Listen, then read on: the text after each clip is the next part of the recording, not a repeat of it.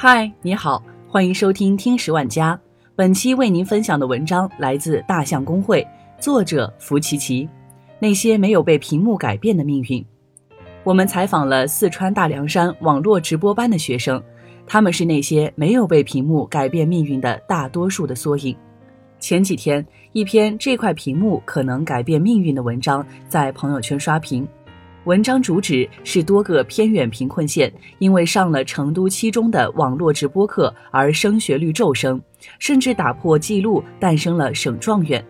这种技术改变教育、教育改变命运的观感让人深受冲击。不过稍晚些时，已有分析指出，真相并非如此简单。这篇文章亦有软文痕迹。而相比这些，更重要的是，文章所说的靠直播技术造福隔壁中国的学生的事迹，并不完全是事实。相比稀缺的成功经验，更普遍的失败教训却被忽视了。为了寻求真相，我们采访到了四川大凉山一些经历网络直播班的学生，他们的经历和见闻是那些没有被屏幕改变命运的大多数的缩影。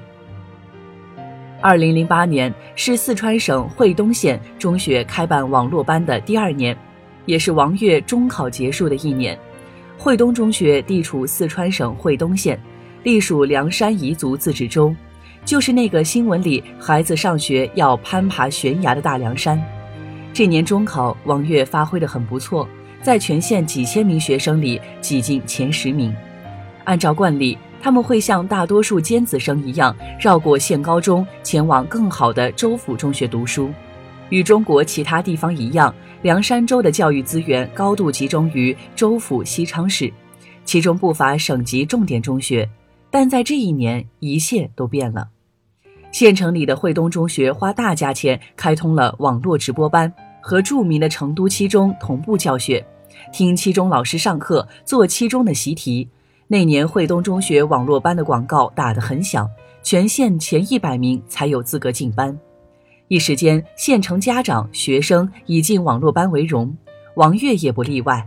虽然他文科很好，但当时只开通了理科网络班，为此他留在县城改学理科，如愿以偿进了网络班。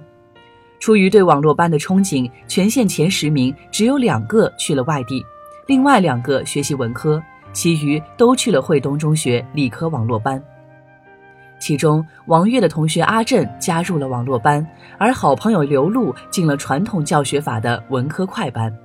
这是县高生源最好的一届，全县几千学生前一百名，很多没去市中学，都去了网络班。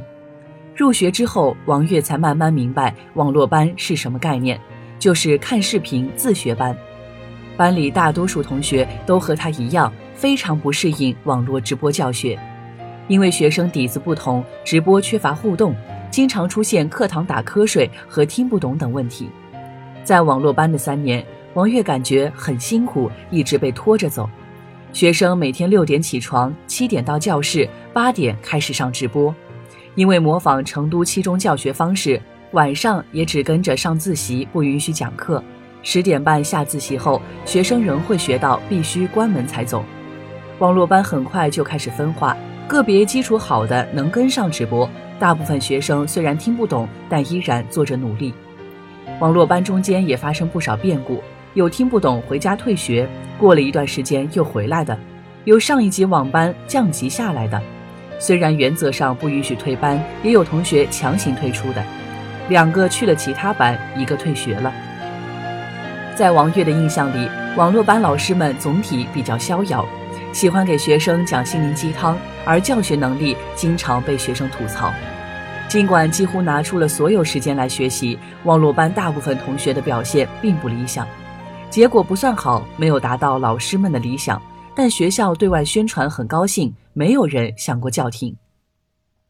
爱哭鼻子的刘露和王悦一起进了惠东中学，不过她去的是文科快班。快班、中班和慢班是主要根据中考成绩划分的班级，综合成绩最好的学生进入快班，其后依次是中班和慢班。刘露所在的班级，一个五十人教室塞了九十多个人，接受本地教师传统授课，没有任何一点能引起媒体的兴趣。因为网络班，他那一届留下的优质生源不少，但他不记得有了网络班后学校有过什么辉煌成绩。那一届网络班状元上了上海财大，个位数水平的一本量。像我去了南开，就属于可以被宣传报道的那种了。上了高中后，他发现自己不怎么爱哭了，而去了网络班的原本开朗的王月却开始经常哭，就很脆弱、很紧张的样子。去了网络班的几个好友，最后成绩都不算理想。二本是网络班比较努力和很努力的学生的一般结果。流露转发刷屏文章到朋友圈，有高中同学评论：“用技术顶多叫教学，不能叫教育。”网班当年是真的惨。相比其他快慢班，网络班算是年级里的火箭班。但那一年，小菊所在的网络班文综集体扑街，二十人复读。被老师评为是带过的最差的一届。现在想起来，老师管得太松了，我们太贪玩了。因为网络班有多媒体设备，我们经常会看电影，看《爸爸去哪儿》《中国好声音》，还是过得太轻松了。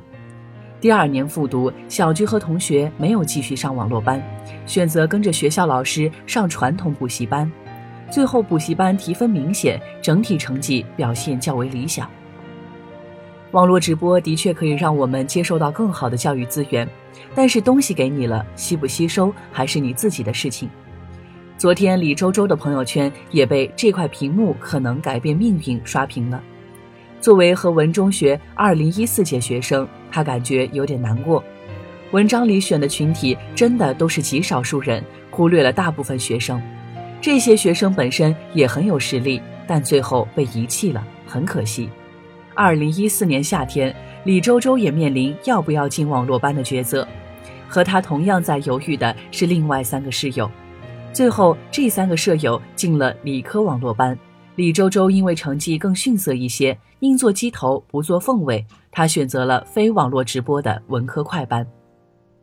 在舍友的吐槽里，李周周印象最深的是网络班老师的宽松，被抱怨最多的是一位数学老师，也是网络班主任。以上课讲段子，一道题讲三节课讲不懂而出名，整个网络理科班数学惨不忍睹。李周周很庆幸自己选了快班，他很喜欢自己的任课老师，这些老师都是老资格，相比素质教育更懂得如何应试，怎么快速提分。我们英语老师也会筛选录像给我们看，他知道这个课有没有用，嗨一下的课就不上，能提分的再给我们看。在全校前一百的榜单上，网络班由全班上榜到多半陆续跌出了年级前一百，和中班成绩差不多了。李周周的三个室友也愈发垂头丧气。李周周的寝室长从年级前二十一路下跌，甚至被中班学生反超，多次流露出后悔。他说听不懂直播讲的理综，问老师也讲不明白。他说过，要是期中老师在跟前，能当面问就好了。班级慢慢分化为适应好的跟着学，不适应不学和不适应努力自学的。其中有个女生是年级出了名的学习狂魔，入班时成绩拔尖，后来因听不懂直播，开始摧残式自学。每天晚上三点睡觉，早上六点起床，整个网络班亮灯很早，每天凌晨四五点就有人在学习。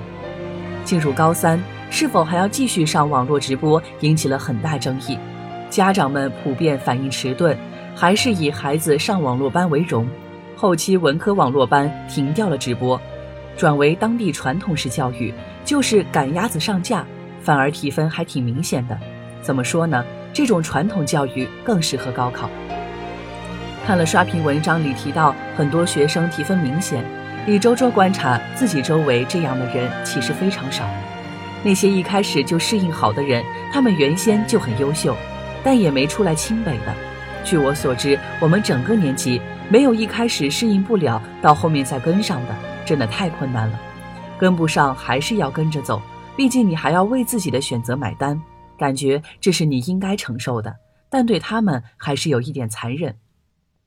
二零一七年高考，年级第一名没出在生源最好的网络班，反而出现在中班。网络班整体成绩没比上快班，最后都没起来。采访结束时，李周周小心翼翼地问我：“我很爱我的母校，我这样是不是在黑他？